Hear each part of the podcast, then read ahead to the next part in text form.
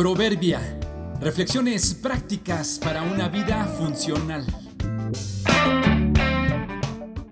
Abril 13. Cuidados y cuidadores. Queriendo y sin querer somos guardas los unos de los otros. Dios te ha puesto a alguien para cuidar. Es tu responsabilidad. Puede ser esta porque la adquiriste deliberadamente o por el puro hecho de ser ciudadano de este mundo y estar cerca de ese alguien. Dios te ha puesto a alguien para cuidar. Si decidiste casarte, en esencia tomaste la decisión de compartir tu vida con alguien y entre otros privilegios está el cuidar el uno del otro. Si decides tener hijos, más aún, estás obligado a velar por el desarrollo y bienestar de ellos hasta que sean maduros e independientes, lo que en pocas palabras significa que habrán desarrollado la capacidad de cuidarse y cuidar a otros. Dios te ha puesto a alguien para cuidar. Cuidar a otros tiene mucho que ver con la edad.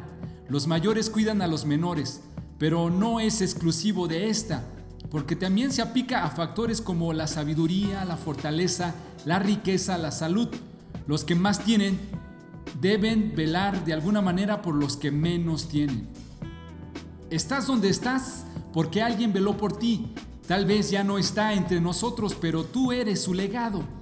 Aunque no lo notemos abiertamente, todos, sin importar la edad, tenemos por lo menos a alguien que nos cuida.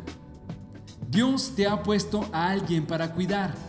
Tal vez no lo has notado o no lo quieres notar, pero Dios te ha puesto a alguien para cuidar y no hay forma de escapar de esto, porque está en nuestra misma naturaleza Estamos hechos para necesitarnos y en eso realmente está nuestra realización, en saber que podemos velar por el bien de otros y cuando ellos avanzan hay gozo en ello.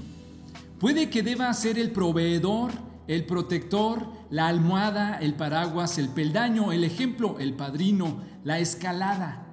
Pidamos que Dios nos permita cuidar a otros como otros velaron por nosotros.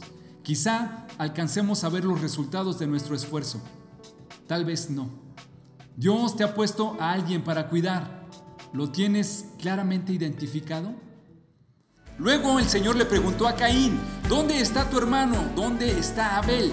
No lo sé, contestó Caín. ¿Acaso soy yo el guardián de mi hermano? Génesis 4:8.